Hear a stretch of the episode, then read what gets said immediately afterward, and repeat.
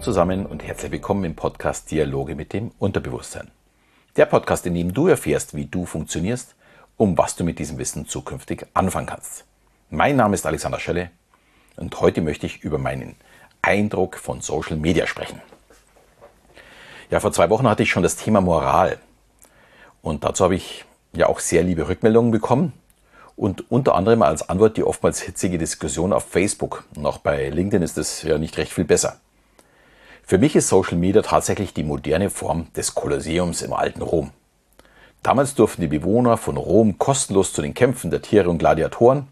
Und unten gab es die Kämpfer, die aufeinander losgingen.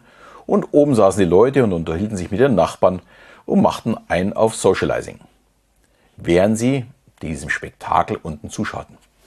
Organisiert wurden diese Kämpfe von den Veranstaltern. In Facebook läuft das sehr, sehr ähnlich.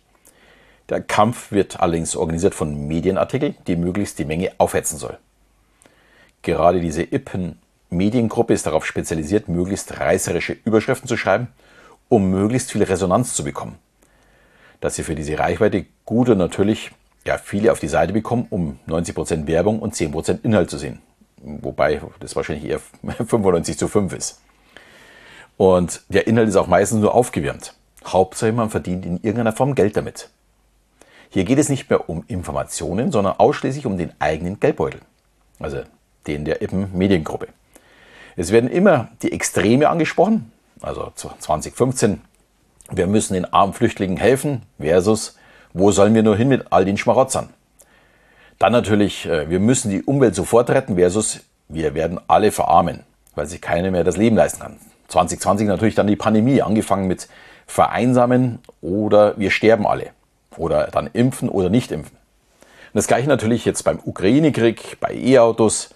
Und Grüne gehen natürlich sowieso immer, um dass man da ein bisschen hetzt. Es geht nur noch darum, Menschen aufeinander zu hetzen. Eben wie im Kolosseum.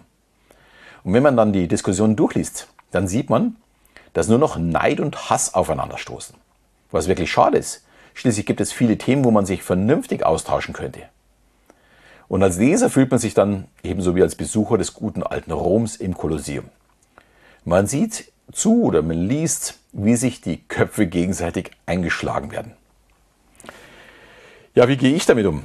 Wie die meisten wissen oder zumindest ahnen, diskutiere ich auch sehr gerne. Allerdings vermeide ich mir die Informationen bei Facebook, also bei diesen Artikeln, die da verlinkt sind, zu holen, für mich ist das wirklich der Abgrund der Gesellschaft. Es geht eben dabei nur darum zu hetzen. Es geht aber immer noch genügend Informationen, die man sich im Netz holen kann, die auf Fakten beruhen. Und man kann es sich einfach machen und sogenannte Faktenchecker-Seiten aufrufen oder man selbst recherchiert so ein bisschen, äh, um ja, sich wirklich schlauer zu machen. Und hier auch ein bisschen darauf achten, dass die Artikel nicht fünf oder zehn Jahre alt sind, sondern es entwickelt sich ja die Welt. Es kann ja durchaus sein, dass es jetzt aktuellere Artikel gibt, die manche Sachen schon wieder anders betrachten. Und hier vielleicht auch wieder diese Berührung zu meinem Thema, dem moralischen Handeln und dem Scheinheiligen.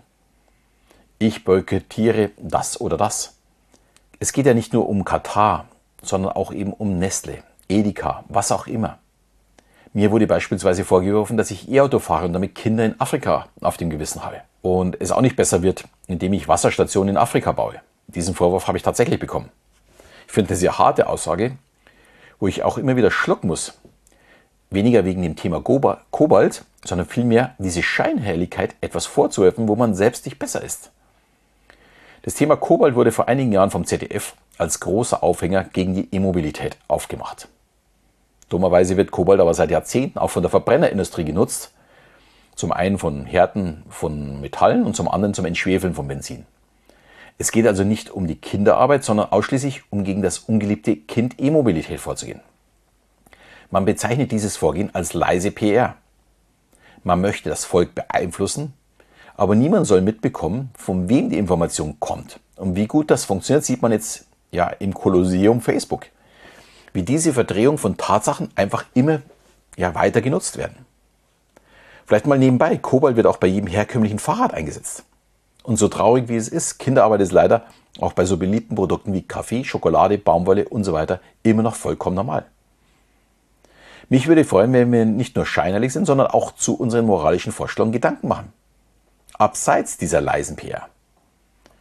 Wer so ein bisschen mehr dazu wissen möchte, kann auf der Seite aktivgegenkinderarbeit.de viele interessante Berichte erfahren und wird leider feststellen, dass wir alle nicht den moralischen Finger heben dürfen. Es ist einfach traurig, wie wir durch Konsum immer mehr ja, für uns arbeiten lassen, eben auch Kinder. Und damit hier kein falscher Eindruck entsteht. Auch ich gehöre zu den Bösen. Und ich wüsste auch nicht, wie ich es wirklich zu 100% vermeiden könnte. Wenn ich etwas weiß, versuche ich es natürlich zu vermeiden. Aber 100% sehe ich keine Chance. Aber zurück zu unserem Kolosseum. Ich versuche auf eine möglichst liebe Art zu kommentieren. Besser wäre noch gar nicht zu antworten, aber das fällt mir dann wirklich sehr, sehr schwer. Aber ich antworte auch wirklich nur, wenn ich die Hoffnung habe, der andere oder die andere könnte es vielleicht auch verstehen und man könnte sie vielleicht zum Umdenken bringen. Vielleicht nicht in der aktuellen Diskussion, aber dass er oder sie dann zukünftig auf falsche Fakten verzichtet. Ich glaube nämlich immer noch, dass wir grundsätzlich alle ganz lieb sind und viele Menschen wurden einfach nur mit Unwahrheiten gefüttert und mal ehrlich, wenn das ZDF zur besten Sendezeit zeigt, dass Kinder in Kobaltminen arbeiten und dann nur die Information gibt, das ist alles für Eheres, dann ist es auch nicht wirklich verwunderlich. Hier stellt sich dann nur die Frage, welcher Autokonzern hatte damals die Reise und die Dreharbeiten im Kongo finanziert? Und da bin ich mir sehr, sehr sicher. Ja, warum behandle ich so ein Thema überhaupt in meinem Podcast? Ich persönlich finde es extrem schlimm, wie Hass und Hetze immer mehr zunimmt und Respekt gleichzeitig immer mehr abnimmt.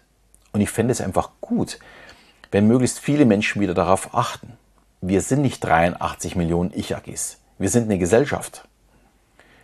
Und wir haben natürlich unterschiedliche Ansichten mit anderen Wünschen. Aber das ist noch, noch, noch gar kein Grund, aufeinander loszugehen. Und gerade die Kommunikation sehe ich dabei als sehr, sehr wichtigen Schritt an. Wie gehen wir miteinander um? Und ich behaupte, wer respektvoll mit anderen Menschen umgeht, der hat im Berufsleben und auch in der Familie deutlich weniger Probleme. Eine andere Meinung heißt eben nicht, dass man sich gegenseitig die Augen auskratzen muss. Die richtige Kommunikation führt letztendlich auch zu einem glücklicheren Leben. Wenn ich mit anderen anders umgehe, gehen sie auch mit mir anders um. Und das kann nur so enden, dass es positiv ist. Ja, damit bin ich auch schon wieder am Ende unserer heutigen Folge angekommen. Ich würde mich natürlich freuen, wenn du meine Podcast-Folge weiterhin teilst. Und in diesem Sinne sage ich vielen Dank, dass du zu mir gefunden hast und verabschiede mich wieder bis zum nächsten Mal, wenn es wieder heißt Dialoge mit dem Unterbewusstsein.